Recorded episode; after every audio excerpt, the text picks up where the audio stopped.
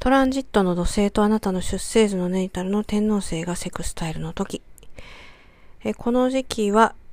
まあ、土星が持つ限界を超えていくような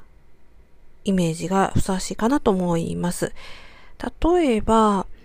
この、まあ、土星なんでね、あの、非常にこう努力を重ねるとか、まあ、爪に火を灯すような、まあ、非常にこう、努力を重ねるみたいな感じよりは、割とこの限界性を軽々しくね、羽のように、えっ、ー、と、羽を持った鳥のようにか、超えていく、そんなイメージがあります。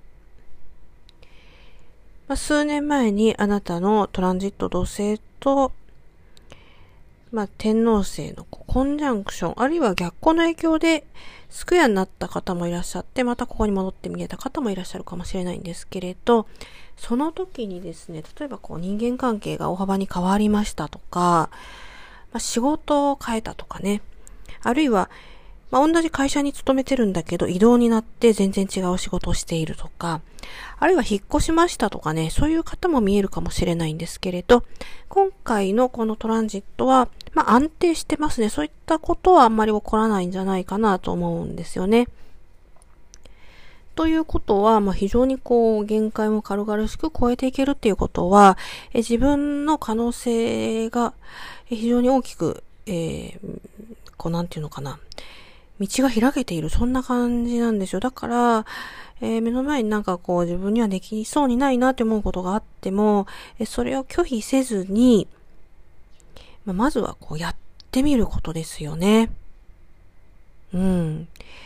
そのこのやってみるっていうのができる人とできない人がいて、またそれは面白いんですけれど、まあ、とにかくこの放送を聞いてくださっている方は、きっと、え何かこう、新しくやってみることはできると思いますので、えあんまりね、こう、気を張らずに、あの、やるぞみたいにこう、力入りすぎて、あの、形から入りすぎると、すぐやめちゃう人とかもいるので、え気軽な気持ちでね、あの、鳥の羽みたいな雰囲気で、こう、軽々しく一歩踏み出すっていう感じがいいんじゃないかなというふうに思います。えー、ぜひ、えー、良い機会だと思うので、えー、何か一歩踏み出していきましょう。